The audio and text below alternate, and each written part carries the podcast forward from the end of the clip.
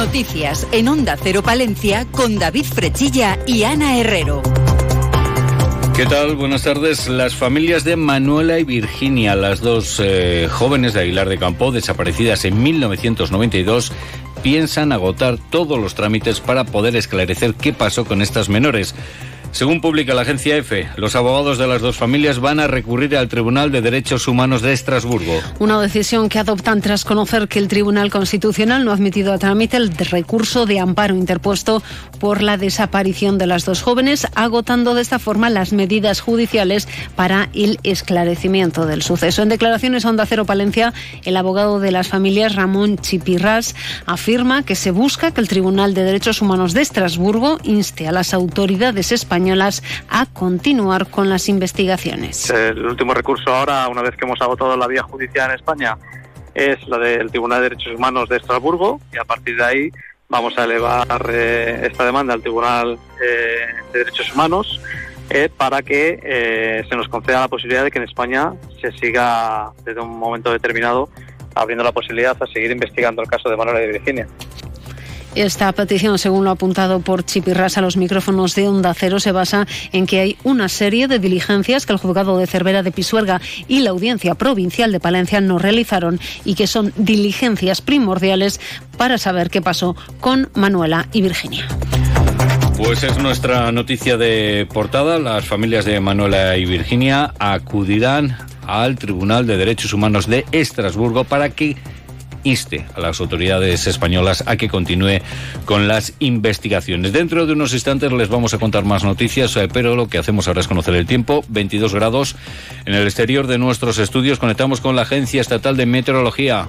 Hola, ¿qué tal? Buenas tardes. Buenas tardes. Durante esta tarde en la provincia de Palencia no se descartan las precipitaciones débiles en el extremo montañoso. Tendremos nubosidad de evolución con algunas brumas y bancos de niebla en la cordillera cantábrica. Las temperaturas diurnas suben. Se espera hoy una máxima de 23 grados en Palencia, Aguilar de Campo y Carrión de los Condes, 21 en Cervera de Pisurga y 19 en Guardo. El viento será de intensidad floja y de dirección variable. Mañana últimas horas son probables las precipitaciones en el extremo montañoso, más débiles y dispersas en el resto. En cuanto al cielo, tendremos por la mañana intervalos de nubes altas y nubosidad de evolución por la tarde, cubriéndose el tercio noroeste en las últimas horas. Las temperaturas mañana se mantienen con pocos cambios, máximas de 24 grados en Palencia, 23 en Aguilar de Campo, las mínimas de 9 en Palencia y Guardo. Les adelantamos que el jueves se esperan chubascos y un descenso térmico de las máximas. Es una información de la Agencia Estatal de Meteorología. Grupo Salmillán, Tanatorios Funerarias, les ofrece la noticia del día. Recordarán cómo ayer les contábamos que un grupo de vecinos del barrio del Carmen se van a concentrar el sábado a las 12 de la mañana en la Plaza del Carmen ante el aumento de los atracos y venta de droga que se está produciendo en la zona.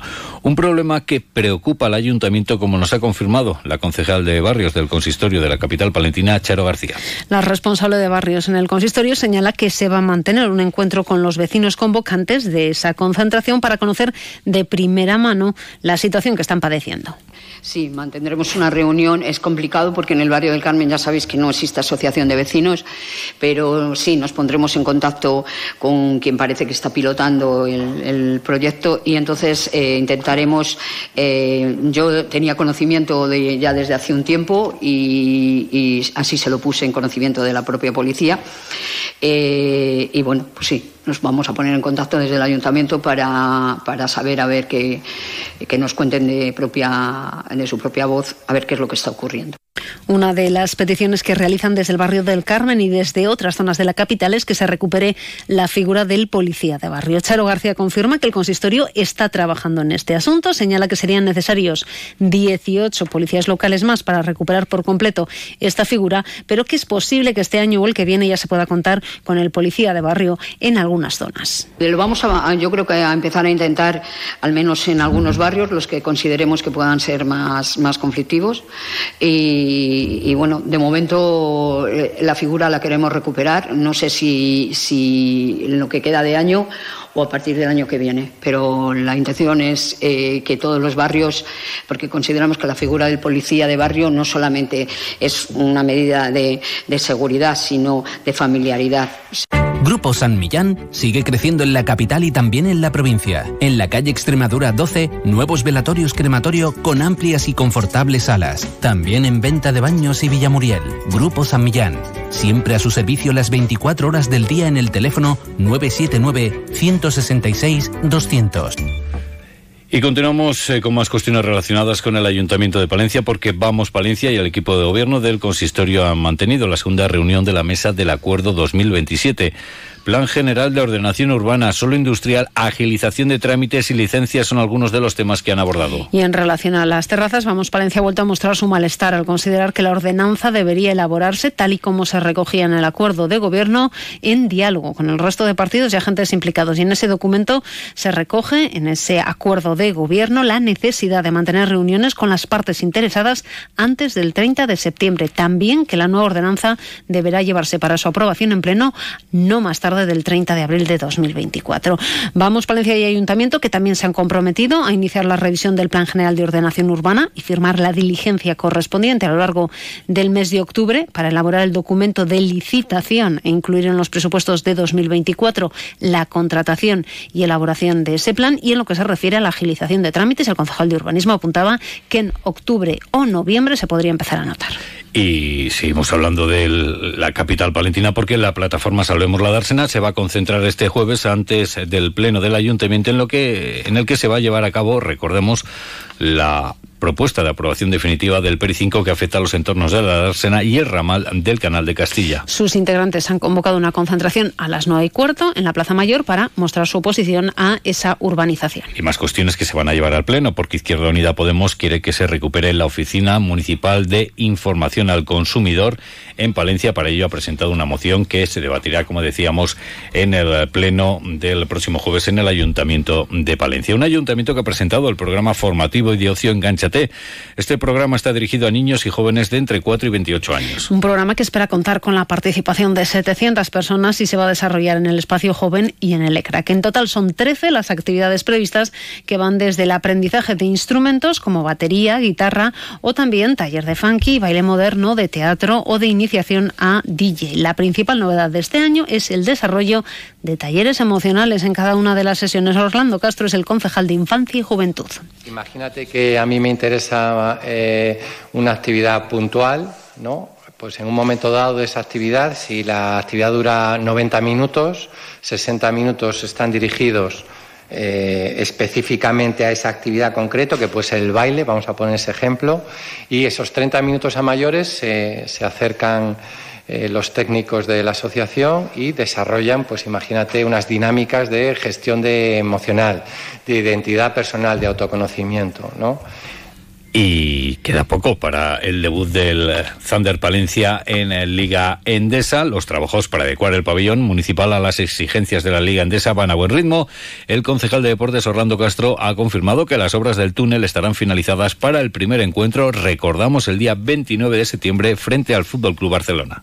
Consta que están trabajando hasta las 11 de la noche y ese túnel va a estar, va a estar. Entonces ahora hay que hay que meter la canasta, tiene que ubicarse y ese túnel va a estar para el día 29 y más obras porque la calle Venezuela del barrio del Cristo será asfaltada gracias a una inversión de 12.000 euros de los fondos EDUSI. Así se ha aprobado esta mañana en la Comisión de Estrategia DUSI del Ayuntamiento. También se ha dado el visto bueno a la adquisición del equipamiento de iluminación y sonido para el patio del Teatro Principal por casi 5.000 euros y también se ha dado luz verde a la selección de operación denominada Movilidad Urbana Sostenible, caminos escolares por algo más de 30.000 euros. Precisamente, precisamente este viernes más de 400 niños de educación eh, primaria se darán cita en el parque de los Jardinillos con motivo de la celebración de la segunda jornada Movilidad Sostenible. Una y 55 minutos les contamos las noticias que ocurren en nuestra capital y provincia. ¿Practicas ciclismo? ¿Quieres conocer lugares únicos? Tenemos lo que necesitas. El reto Cíclope. Un desafío para descubrir la provincia de Palencia a golpe de pedal. Cinco etapas y dos modalidades para recorrer a tu ritmo y conocer joyas del patrimonio natural y artístico, paisajes y pueblos palentinos sorprendentes y su rica gastronomía para reponer fuerzas. Y si te gusta competir, puedes medirte con otros ciclistas en los tramos cronometrados. Entra ya en la web cíclope.es con Y e infórmate. Dos ruedas para mil y un paisajes. Diputación de Palencia. Quien mueve las piernas, mueve el corazón. Vamos ahora con un tema candente que preocupa porque la Confederación Española de la Pequeña y Mediana Empresa alertaba ayer de que hay 150.000 puestos de trabajo sin cubrir. Pese a que las listas del paro registren desempleados, lo cierto es que hay trabajos pues que no se cubren. Una situación que se agrava en el medio rural y que está provocando que incluso sea difícil ejecutar obras públicas. El alcalde de la localidad palentina de Saldaña y diputado provincial, Adolfo Palacios, nos cuenta que ya se están quedando obras desiertas debido a que las empresas no tienen personal con el que licitar a las obras que sacan los ayuntamientos y la Diputación de Palencia. Palacios advierte que en dos años se va a pasar mal para ejecutar este tipo de obras. Pero sobre todo porque las empresas no tienen eh, personal para poder licitar todas las obras que se están sacando por parte de Diputación y de los y de los ayuntamientos. Estas pymes tienen ya una edad considerable, no hay relevo generacional y no hay trabajadores que puedan que puedan tampoco estas empresas contratar, con lo cual vamos a tener un serio problema, ya lo estamos teniendo ahora, pero un serio problema, no tardando, dos o tres años, de que lo vamos a pasar mal para poder realizar las obras que tenemos esta falta de trabajadores en el medio rural hace que algunas empresas tengan que echar el cierre, sobre todo cuando se acerca la edad de jubilación. Sí, sí, en el momento que llega aquí, eh, cuando la, gente llega a su edad de jubilación y, se jubila, lo lógico es que intente o bien tener alguien que siga con el negocio, algún familiar, un hijo, algún sobrino, el socio que se ha quedado, o si no, intentar eh, enajenarlo, venderlo y que sea otros que continúe con el negocio. Mm, yo estoy viendo que hay empresas que están dando efectivamente el cierre. Pues ya que hablamos de empresas, sepan que el fundador de Thunder, Daniel Pérez, ha sido nombrado CEO europeo del año. Septiembre es el mes del stock en Cobarsa Audi. Acércate a Cobarsa, pregunta por nuestros descuentos especiales para stock y estrena tu nuevo Audi. Oferta válida solo para unidades matriculadas durante el mes de septiembre. Cobarsa, concesionario oficial Audi para Palencia y provincia. Y ahora hablamos de nuestro mundo rural. Onda Cero con el mundo rural palentino. En Onda Cero hablamos de nuestros pueblos, de sus gentes e iniciativas. Y hablamos de una cita de lo más sabrosa, porque Torquemada celebra este domingo su Feria del Pimiento, una edición que va a venir marcada por una buena producción que puede llegar a los 100.000 kilos si se retrasan las heladas. La producción llega adelantada y tendrá su punto álgido el domingo, con la celebración de la feria en la que se podrán comprar pimientos a los tres productores de Torquemada, pero en la que habrá hasta 51 stands con productos agroalimentarios de Castilla y León. Jorge Domingo Martínez es el alcalde de Torquemada.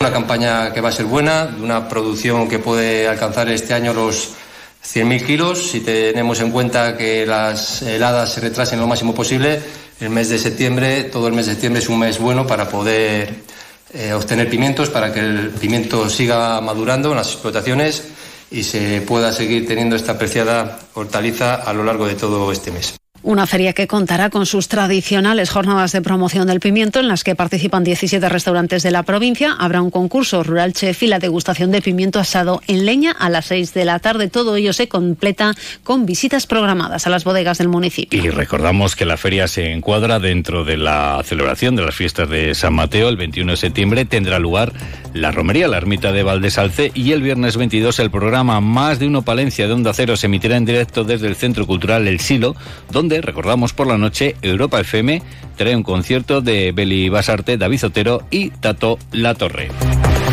Por cierto, que la Diputación de Palencia destina 15.000 euros a través de la convocatoria de edificios públicos para rehabilitar la cubierta del Ayuntamiento y el Centro Social de Villaturde. Nos vamos, llegan las dos, les dejamos con las noticias de España y el resto del mundo. Ya lo saben, a partir de las dos y media, la información, la actualidad de Castilla y León con Roberto Mallado y Lucía Barreiro. Buenas tardes. Son las 2 de la tarde.